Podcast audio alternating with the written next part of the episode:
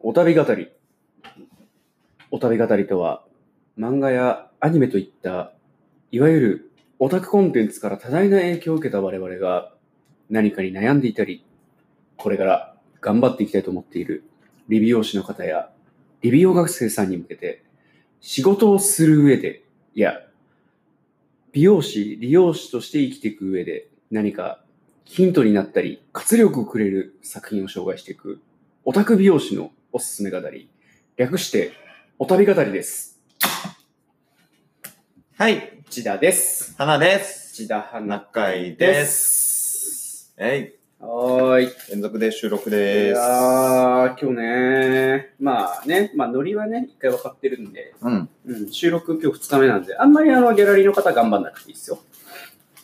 ギャラリーの方って誰ああ、なるほどね。キャメラマンキャね。メラマンそう、あの、インスタのライブ配信で同時に配信をしておりまするが、うんえー後ほどね、アンカーの方でまた上げ直すんですけれど、 YouTube ね、早くしないとね YouTube ね、そう、YouTube やりたいね。誰か動画編集できる人いないですか誰かやってくれる人いないかなカラーとトリートメントとカットぐらいタダですんのにないや、するする。全然するんだけどな誰か強制もする動よ。画編集のあいいねホワイトブリーチして矯正してトリートメントしてカット、うんついでにヘッドスパ、うん最高だね。で、最後にパン。であと普段使い用のウィッグあフルコンボだフろルコンボだろフ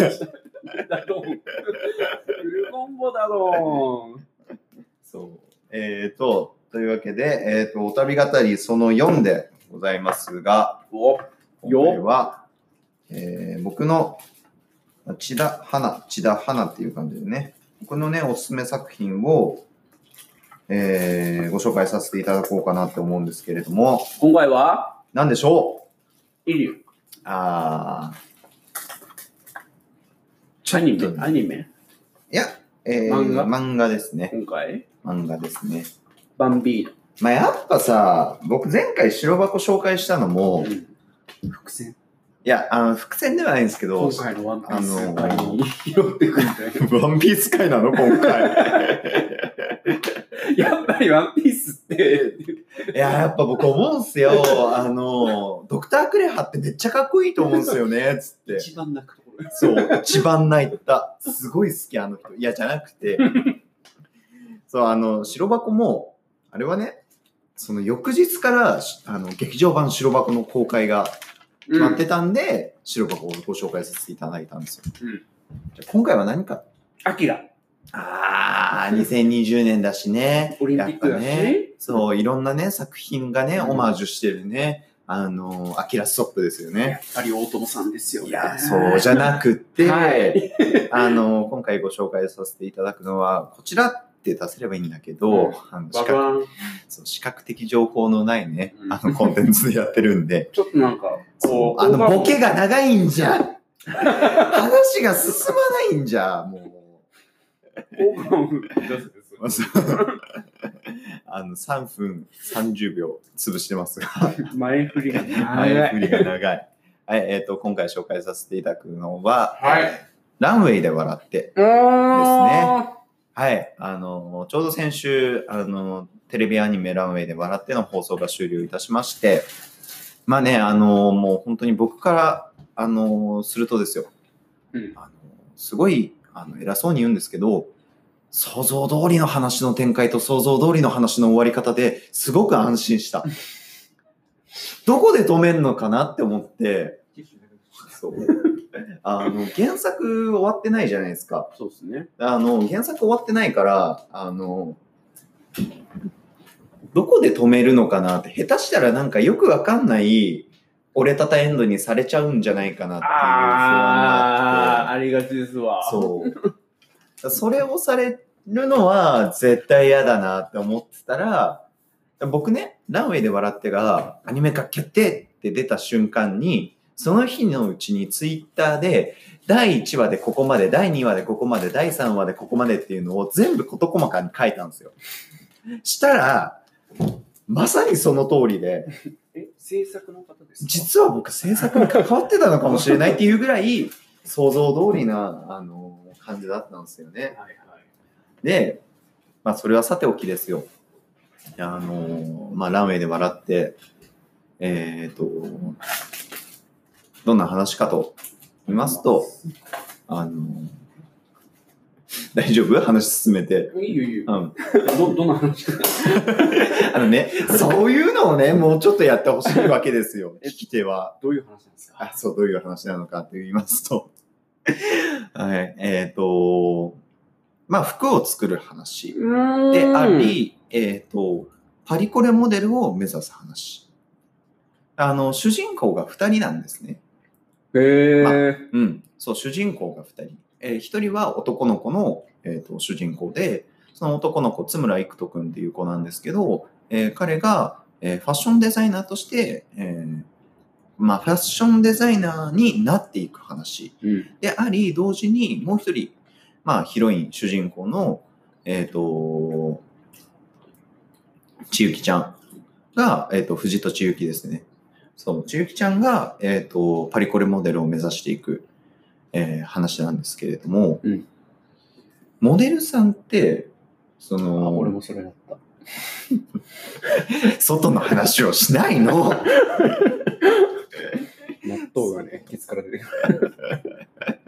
そう、あの、モデルさんって、やっぱ基本的に皆さん身長高いじゃないですか。高いね。い高いですよね。俺も東コレの裏入ったことあるけど、マジでみんな高いっすよ。だってし107、80普通にあるでしょだいたい75以上がだよね基本。そう。うんだから、そんな、そのね、身長がもうほぼ全てって言っていいぐらい大事な世界で、主人公である、えっ、と、女の子の主人公であるちゆきちゃんは、えっ、とね、150何センチだったあかなれ、150代だったっけ 156?8 か。158センチっていう、まあ、普通にいたらね、うん。あの、可愛いよねぐらいの話ですけど、普通でもちょっとちっちゃいぐらいじゃないですかち。ょっとちっちゃいか。うんそ 158? へう。うちのはるか先生と身長が一緒なんですけど、え。 そう。あ、うちの嫁と一緒だ。おー大体一緒。ちょ大体女子そのサイズに収まるみた いな。っとそれはよくわかんないわ。そう。あの、ながらに、えっ、と、パリコレモデルっていう夢を諦められずに、うん、あの、努力して、その夢を勝ち取っていこうとするお話。なんでパリコレモデルになろうと思ってんのえっとね、あのーそのお父さんが、うんえっと、モデル事務所なんですよね。で、うん。あの、そこに所属している、うんと、先輩モデルの、今あ、ー教育。係をやってる人が、あのーパリコレを歩いてて、うん。で、それを見た幼き日の地域は、パパ、私もこれに出たい。で、その、そこから始まった。そう。で、なんで出たいのって言われると、出たいから出たいんだっああ。ていう、すごいシンプルなところが、その、ちいちゃんの魅魅力なんですけれども、ほんとね、可愛いのよ、ちいちゃん。マジで、超可愛くて。そう。で、えっと、そう。だからその身長っていう絶対的に必要な武器を持っていないけど、あの、モデルという自分の夢を叶えるために努力を重ねていく姿っていうのと、身長も才能だもんね。ねえなんか結局ねなんかの作品で聞いたことあるけど。いや、ほんとね、あの、どこのバレーボールかな、うん、どこのね、どこの高校かどこな。の高校かなって今それはいいんだけど、えっと、今日話がそれるな、今日は。 そう、えっ、と、もう一人のその主人公の津村育人うんが、えっ、と、まあ、ファッションデザイナーになりたいと、えっ、と、思っていたんだけれど、えっ、とね、母子家庭で育ってるのね。うん。で、お母さんがすごく体が、えっとね、体が弱いんじゃないな。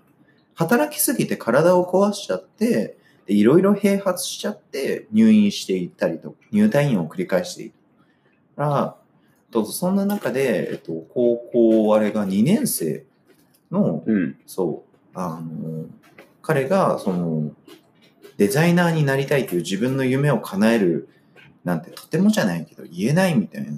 家、貧乏家がそう、すごい貧乏で、もうカツカツで生活してて、みたいな。妹はいるんだっけ妹がね、3人いるんですよ。可愛いよ。や、可愛い。 可愛いのよ。可愛いよねほんとね。葵ちゃんが可愛い。ああ。いやみんな可愛いんだけど、うん、でも俺はひなたの妹が一番好きだな。それはもういいよ。別作品の話はやめな さい、あんたはもう。かわいいよね。そう。で、そう、あの、妹が3人いて、長男として、あの、3人をもう養っていかなきゃいけないと。だから、その、自分の夢を叶えるなんて二の次だみたいなうん。状態に陥っちゃってるんですよね。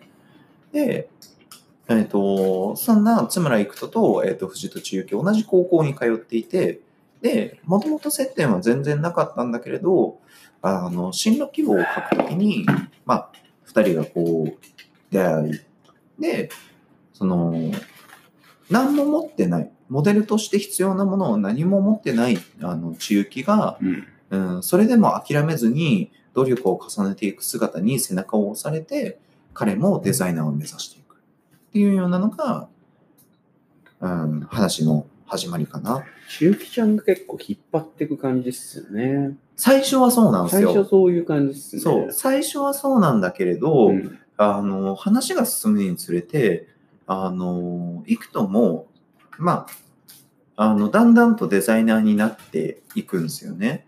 うで、ん。そうすると今度は、幾くとに千雪が引っ張られたりとか、うん。で、一見に引っ張っているように見える千雪も、その、幾くとに背中を押されてる部分がたくさんあったりとかして、あの、その、二人の関係性って、よくある、その、恋人関係とか、そんなのとはもう、なんだろうな、もっと高い次元の関係性にいて、お互いが信頼できるパートナーであり、ライバルである。あれって恋愛の話にはならないそれがね、全然出ないんだけど、うん。時々出るキュンコマがやばいんすよ。 もうね、ちいちゃんかわいいな、お前らって思いながら。なるほど。そう。でもまあ、本当にね、あれ、ファッションのを題材にしたスポコン漫画なんですよね。へえ。だから、恋愛なんて二の次だうし、ん、もちろんその、ね、あの、心の機微として描かれる部分はあっても、それがメインではないから、あの、深くは別に今のところは描かれてない。ああ、うんえ、原作でも。原作でも、うーん。うん。ちらちら出てくる。あ、出てきはするんだ。そう、ちらちらそういう描写うんは出てくるんだけれど、別にそういう関係性になるっていうのが、あの話のメインじゃないから、うん。うん。二人がどう成長していくかっていうのを描くのがうメイン。ん。で、そう、あの、この作品がすごくおすすめな理由っていうのが、まあ、まず一つ、やっぱりファッションって、美容もまあファッションじゃないですか。言ってしまえば。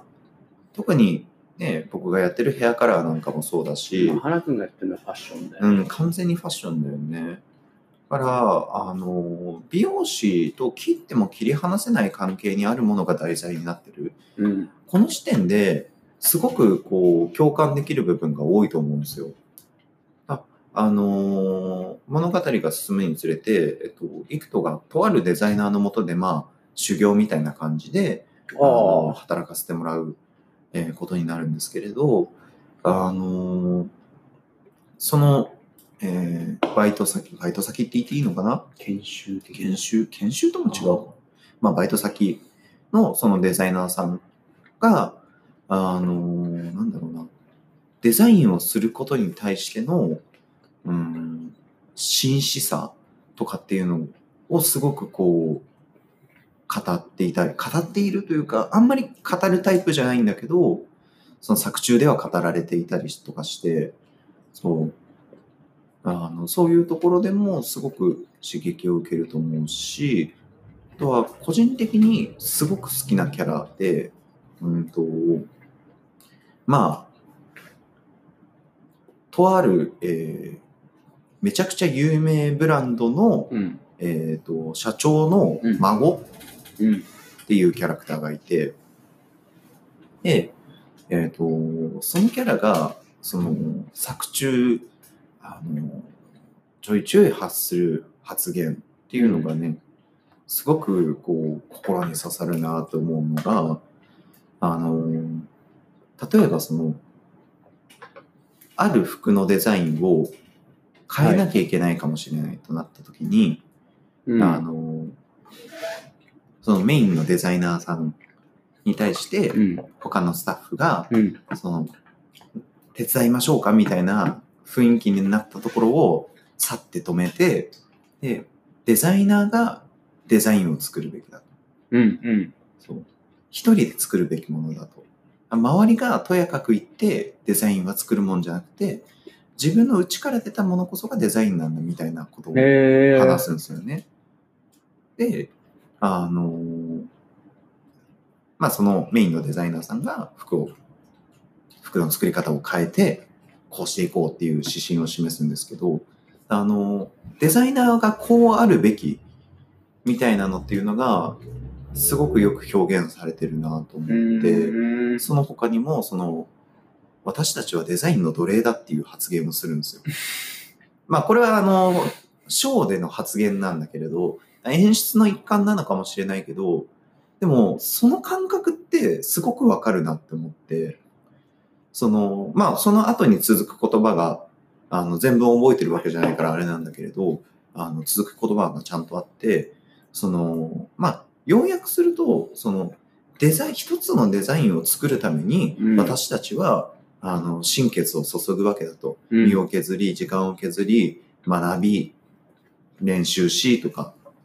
あそのデザインに対してつく、尽くせないやつうんっていうのはデザイナーじゃないぐらい言い切るのよね。うーん。それって仕事に対する真摯さの極致だと思うわけよ。うん。だから、ね、それこそカラーとか、まあカットでもそうだし、パーマでもそうだけれど、あるデザインを作ろうっていうのに対して、こんなもんでいいかって、やっぱ日々仕事で毎日、で特にこうこなすような仕事になってきちゃうと、どうしてもそういう気持ちが目覚め、芽生えちゃうと思う。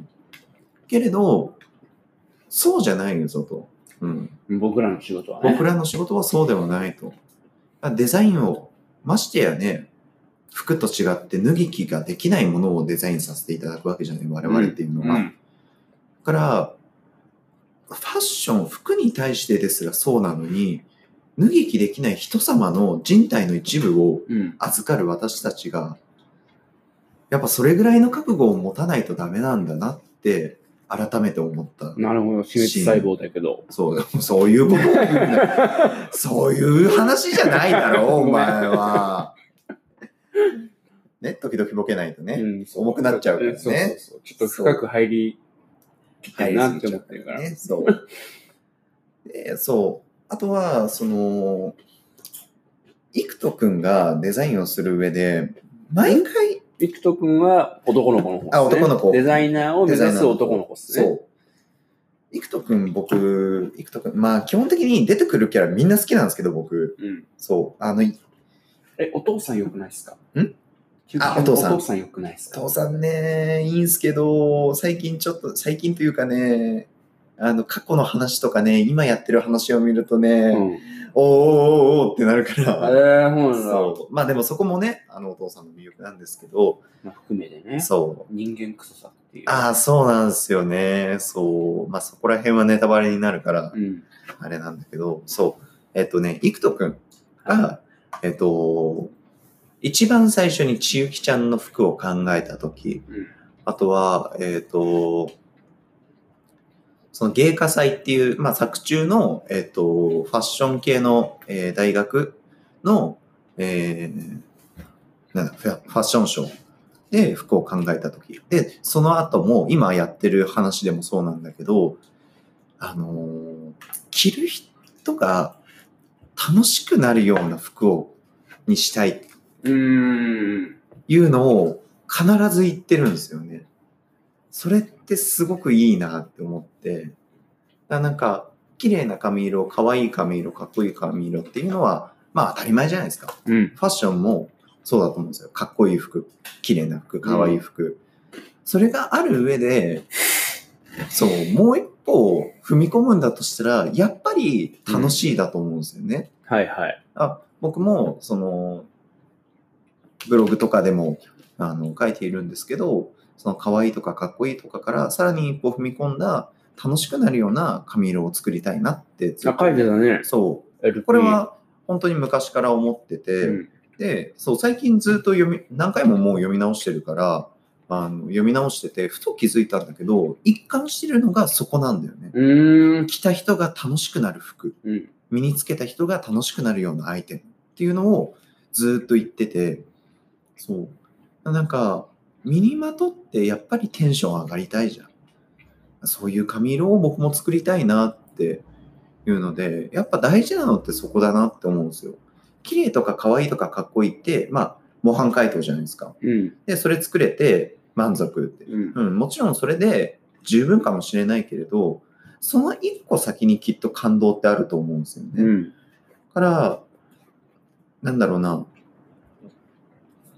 人様のその髪の毛っていうその脱ぎ着できないアイテム、もうさっきから何回も言ってるんだけれど、それをこうデザインさせていただく以上、やっぱりその紳士でなければならないし、同時にそれをずっと身にまとってて楽しいがずっと続く、そういうものを作らなきゃいけないんだろうなって思うんですよね。うん。大事。そう。っていうのが語られているのが、ランウェイで笑ってええでごー。ざいます。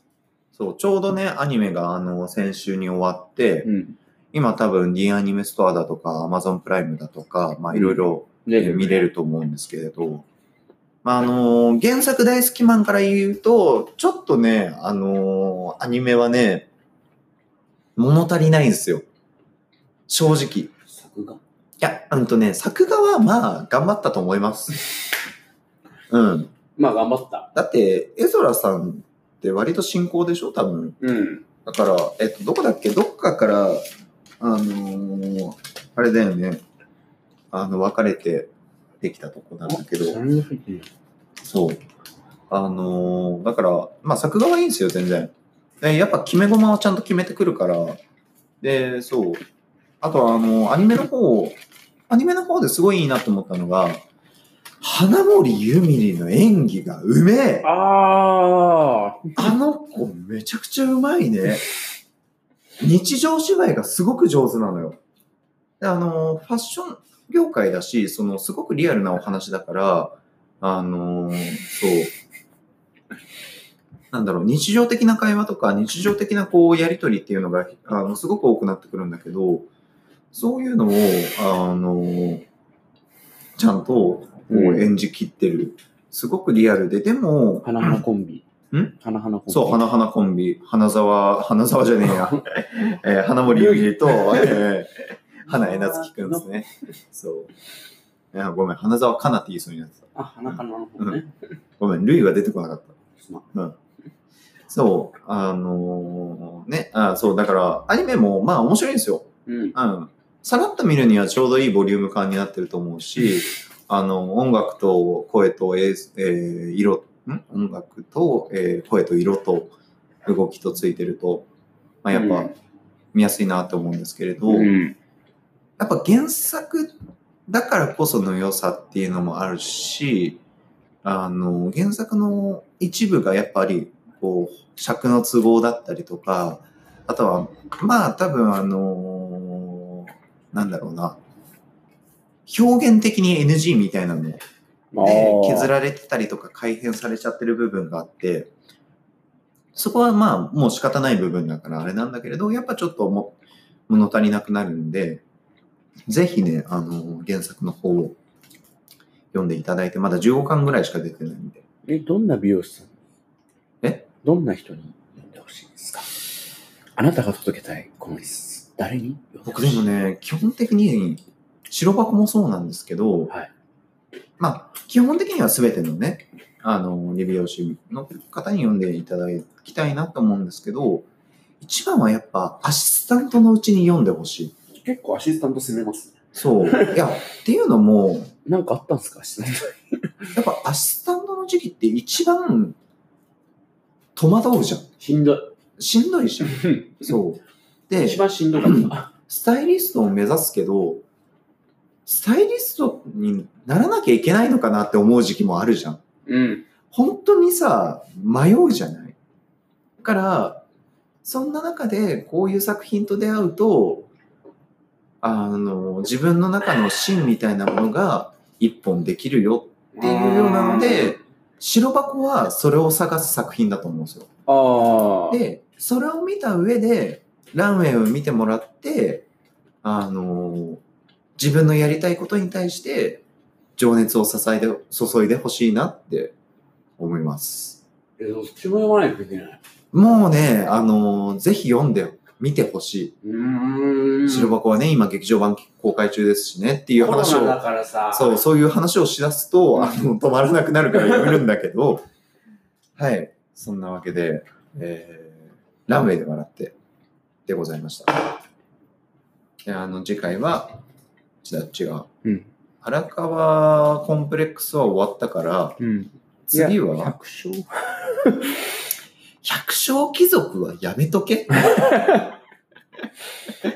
違う。あれのさ、話ってあさ、れって、だ から、あの、銀サジの最後のページでちょっとやるやつなんじゃ ん。あれの総集編みたいな感じなんだよね。書きそ方がれプラスでしょ だって。だからさ、あれはさ、荒川先生の言っちゃえば公式同人本だから、 それはやめとけ。やめとこ。うんじゃあやめとこ。まあ、あの次はね、千田がね、何かしら紹介してくれると思いますので、えー次回もよろしくお願いいたします。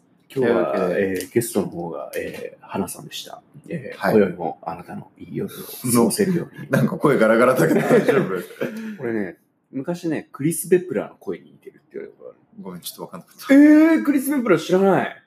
どうも、こんにちは。クリス・ベプラーです。知らない。あわかんない以上です。あはいどうもありがとうございましとたうこ。とでえーお旅語りその4、えーランウェイで笑ってでした。バイバイ。お疲れ様でした。